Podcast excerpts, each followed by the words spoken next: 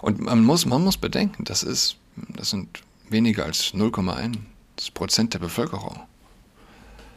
Und letztlich tickende Zeitbomben, die der Transgenderismus ganz offensichtlich züchtet. Nie, nie war Terrorismus, wenn man es so nennen will, mehr hausgemacht. Hallo und herzlich willkommen zu Adrats Podcast. Mein Name ist Julian Aderath. Warum sind einige Transmenschen so wütend? Und warum scheinen sie speziell auf traditionelle Christen wütend zu sein? Für den klar denkenden, äh, halbwegs gebildeten Menschen ist das klar. Für viele nicht.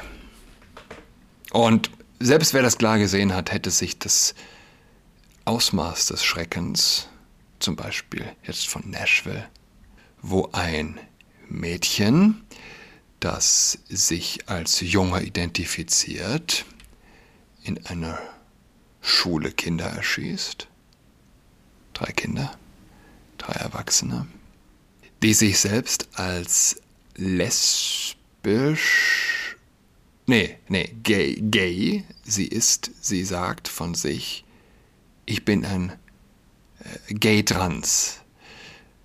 Das heißt, sie versteht sich als Junge, ist ein biologisches Mädchen und erhofft sich als Junge Lesben ähm, anzuziehen, wenn ich das richtig verstehe.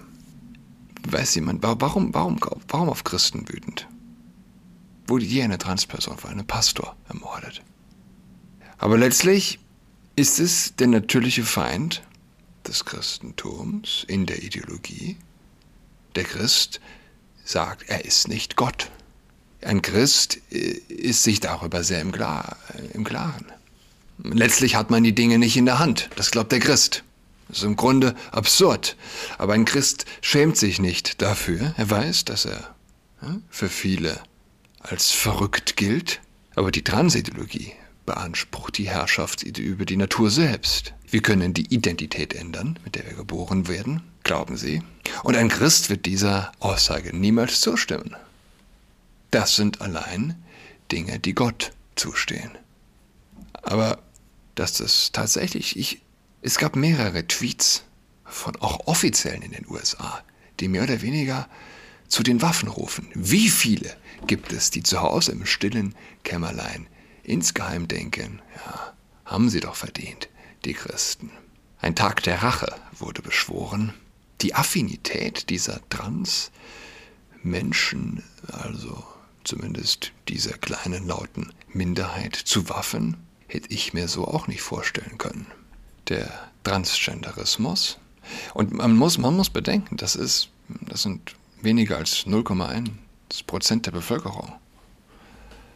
Und letztlich tickende Zeitbomben, die der Transgenderismus ganz offensichtlich züchtet. Nie, nie war Terrorismus, wenn man es so nennen will, mehr hausgemacht. Und äh, die Frage stellt sich, was sagt die queersensible Pastoral dazu in Deutschland? Wir sind noch, wir sind, wie das immer so ist, drei, vier, fünf Jahre hinter den USA zurück. Und auch hier wird es die militanten Wahnsinnigen geben. Ich wollte eigentlich über was anderes reden.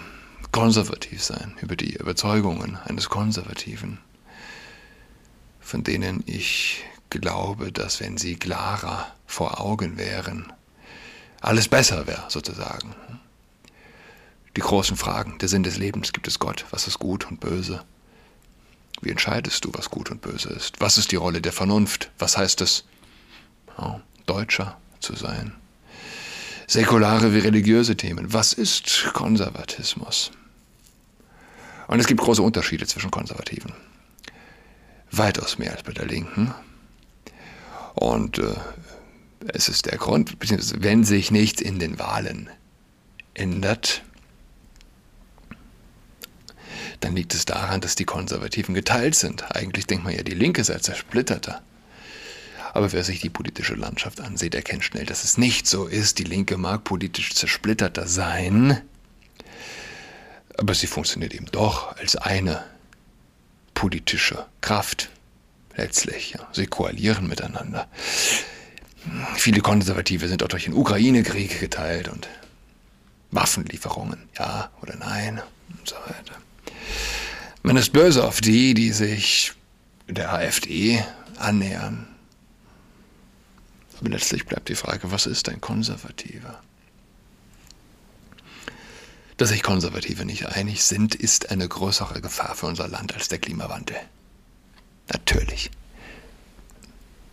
Ich habe gestern, vorgestern irgendwo einen lustigen Tweet gelesen.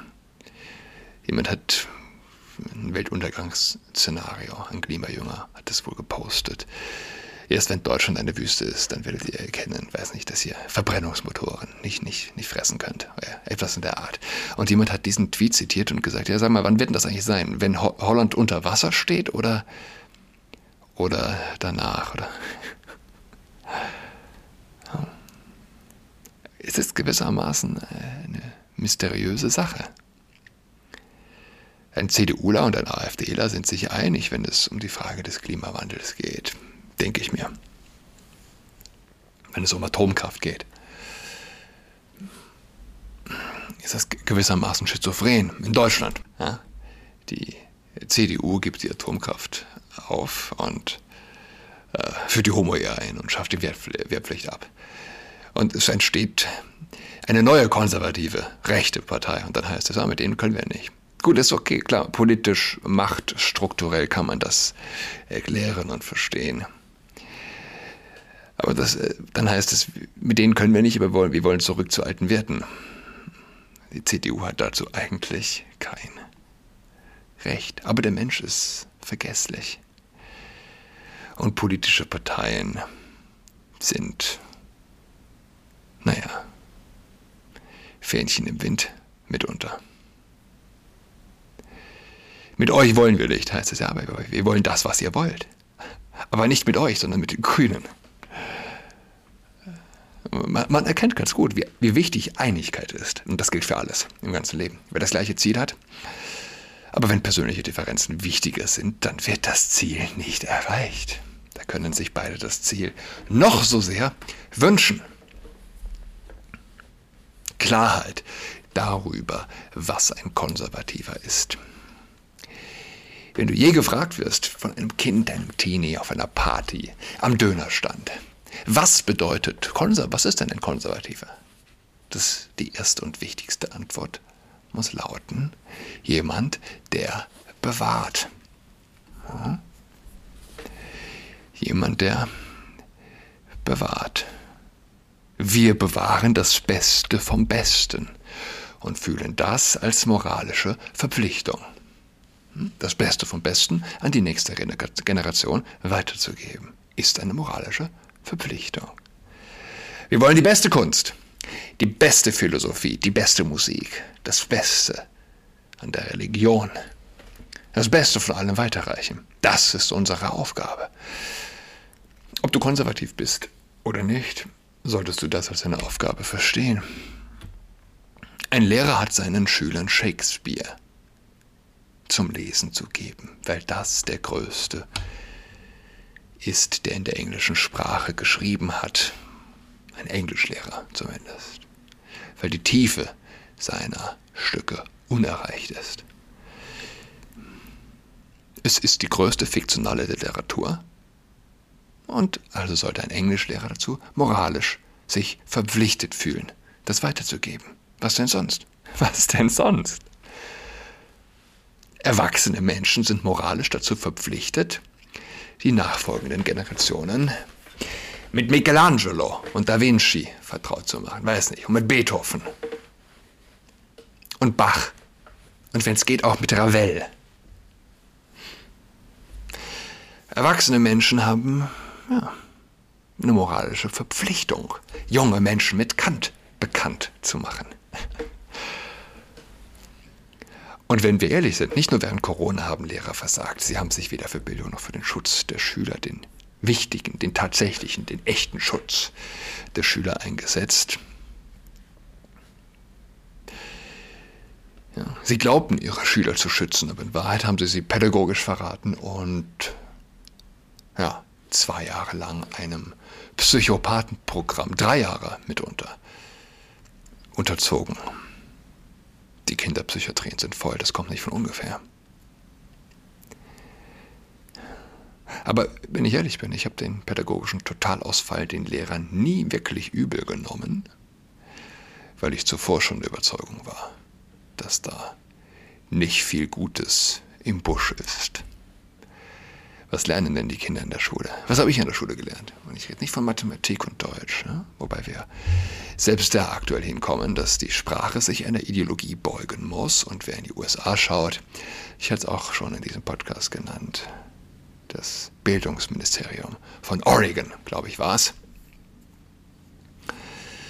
Ja, Mathematik, die Fokussierung auf der Mathematik, dass es nur ein einziges richtiges Ergebnis gibt, sei äh, White Supremacy aus den Leitlinien des Bildungsministeriums von Oregon. Jedenfalls, ja, wenn ich zurückdenke, meine Schulzeit ist jetzt 13 Jahre zurück, habe ich in der Schule von Kant gehört. Oder wenigstens ansatzweise ein, zwei Seiten lesen müssen. Haben wir im Religionsunterricht auch nur ein einziges Kapitel aus dem Evangelium gelesen. Ich bin da selbst überrascht, wenn ich drüber nachdenke. Wirklich? Wirklich? Du hast neun Jahre das Gymnasium besucht. Und im Religionsunterricht keine drei Seiten aus der Bibel gelesen. Und im Philosophieunterricht weder einmal Kant. Weder Kant noch Hegel noch Schopenhauer. Geschnüffelt. Was zur Hölle haben wir da gemacht? Ich weiß, wir hatten, äh, wir haben äh, Grieche, die griechischen Philosopho, äh, Philosophofen, ja, äh, gestreift. Wiege der Demokratie, wie es immer so schön heißt, natürlich. Demokratie über alles, auch über die alle, über alle Philosophie, die es gibt. Klar, jetzt kann, jetzt kann jemand sagen, Julian, du bist ein asozialer Saarländer. Kannst du das Gymnasium im Saarland nicht dem Rest des Landes vergleichen? Ja. Schön wäre es, aber hätte ich grundsätzlich nichts dagegen, wenn wenn es denn so wäre. Aber was lernt mein Sohn, neunte Klasse im altsprachlichen Gymnasium in Berlin, äh, Berlin-Prenzlauer Berg, in Philosophie im Moment? Die Schüler bekommen Vocal Pamphlets zum Thema ist Fleischfressen moralisch vertretbar? Und dann wird diskutiert. Sie diskutieren, jeder weiß, wie die Diskussion endet und wie eindeutig diese Diskussion ist, übrigens von mehrheitlich tatsächlich Fleischfressern. Was machen sie in Englisch? In Englisch handelt der Text dann von einer jungen Lesbe, Natini Lesbe, die ein Mädchen nach Hause bringt und ihre Eltern sind böse Konservative, die verurteilt oder bekehrt gehören. Stichwort Konservatismus, Freiheit. Und wie passen Freiheit und Bewahren zusammen? Die Linke kennt nur eine Freiheit, die Freiheit abzutreiben, sexuelle ah, Freiheit. Leben aus Versehen zu zeugen und die Freiheit es zu beenden. Wahre Freiheit gibt es nicht ohne Konservative. Freiheit ist das höchste zu wahrende Gut. Freiheit zu erhalten bedeutet immer aufs Neue zu kämpfen. Zu bewahren bedeutet, was Freiheit angeht, zu kämpfen. Ein Konservative, äh, ein Konservativer ist der, der bewahrt. Und um zu bewahren, na, was bedeutet bewahren, wenn es um Freiheit geht? Das ist eine ziemlich verrückte Sache, wenn man darüber nachdenkt, dass es eines Kampfes bedarf, um Schülern Beethoven nahezubringen oder Shakespeare. Es gibt Universitäten, die Fakultät für englische Sprache in, äh, ich weiß nicht jetzt wo, ich weiß nicht mal, ob es die USA waren oder England. Shakespeare haben sie gestrichen. Warum? Weil es ein toter weißer europäischer Mann ist. Nicht, weil seine Werke nicht die besten wären, sondern weil die Fakultät eben nicht daran glaubt, dass es eine moralische Verpflichtung ist, das Beste vom Besten der englischen Literatur den englisch studierenden Menschen weiterzugeben. Versteht man, was das für ein irrsinniger, irrsinniger, ja, im Wortsinn, Holzweg ist? Wurde hierzulande schon gefordert, Goethe auszuschließen? fragt man sich natürlich sofort. Das wäre natürlich ein großes Problem für das Goethe-Institut. Wahrscheinlich ist das der einzige Grund, dass es noch nicht populär aufkam. Das Goethe-Institut ist zu vogue, ja, hat zu viel Ansehen. Ein weltumspannendes Institut. Sie können natürlich nicht ohne den Namen Goethe. Wie soll das gehen? Ich hatte vor einer Weile mal, ich glaube, es war als Beilage in der Zeit wahrscheinlich. Hm, ich, ich habe es auch vielleicht äh, hier im Podcast zitiert. Die Kataloge, die Beilagen von Goethe. Wokeness par excellence. Sprachhass, Hass auf Weiße, Hass auf Heterosexuelle. Es ist das, was, was kein Mensch aus der dritten Welt versteht. Ja. Der Hass der ersten Welt auf Heterosexuelle. Als sei weiß und heterosexuell. Als hätte das irgendwas miteinander gemein. Ja. Als sei die Liebe zwischen Mann und Frau auf Weiße beschränkt. Das ZDF hat, hat getitelt, ja, lese von Instagram ist das, glaube ich, ja. ZDF-Account auf Instagram. So subtil verbreiten politische Influencerinnen ihr Weltbild. Es geht darum, die Familie als Stütze der Gesellschaft frauenfeindlich, äh, als frauenfeindlich zu brandmarken.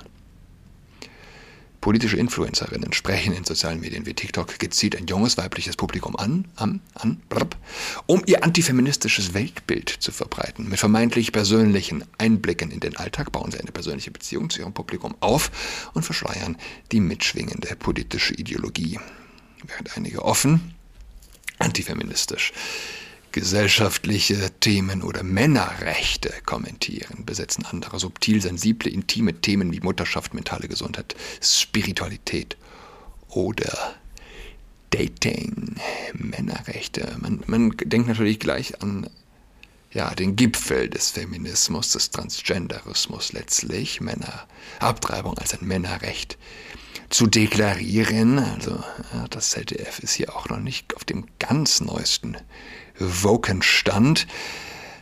Beispiel schreiben sie Dreadwives Hashtag ja, und Mutterschaft. Die sogenannten, die sogenannten traditionellen Frauen filmen sich beim Kochen, Putzen und Backen im Dienste des Partners. Ein selbstgewählter Lifestyle wie in den 1950ern mit klarer geschlechtlicher Arbeitsteilung.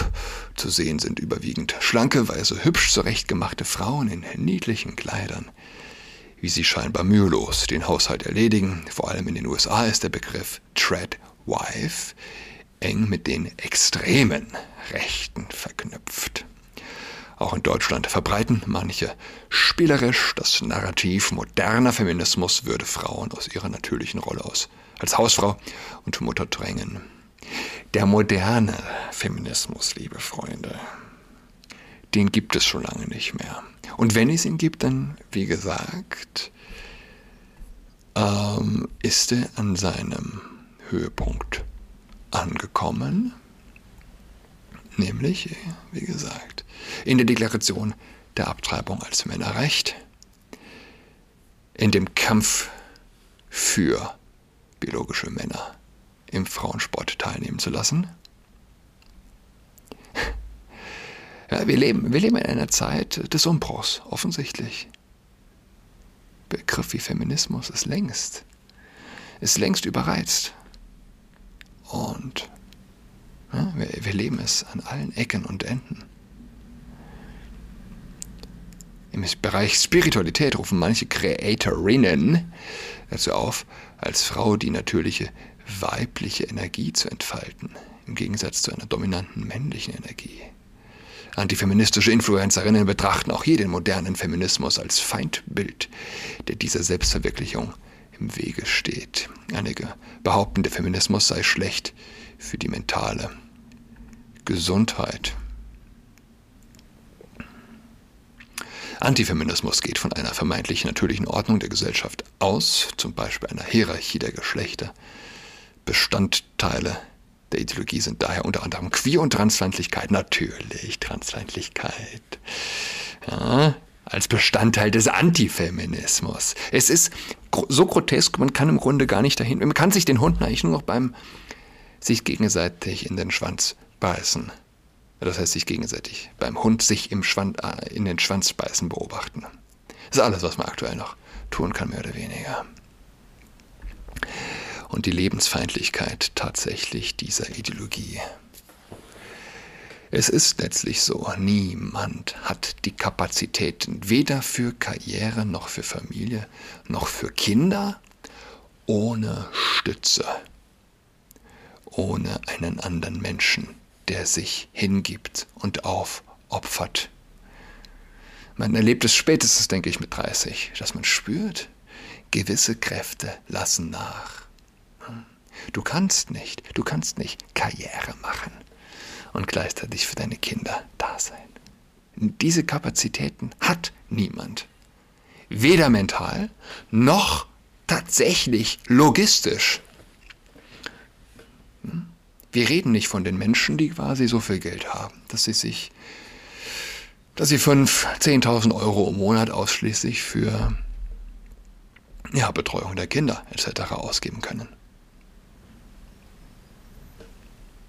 Man kann sich die Lebensqualität, die Lebensqualität eines Paares, wo der Mann hart arbeitet und scheffelt und so hart arbeitet, wie er kann. Und zu wissen, zu Hause gibt es jemanden, der ihm den Rücken frei hält. Nichts kann größere Kräfte freisetzen.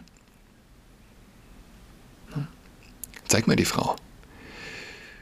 Die Reiche, die, die Frau, die Karriere macht und gerne den Typen haben will, der zu Hause sich hingeben, hin, hingebungsvoll um die Kinder kümmert. Wir hatten das letzte angesprochen. Harald Martenstein hat dann eine tolle Kolumne dazu gebracht. Unsere Zeit ist um. Ich äh, wünsche euch ein schönes Wochenende. Wir hören einander wieder nächste Woche. Bis dahin. Goodbye. She's got COVID-19, she's tucked in all alone. Socks on.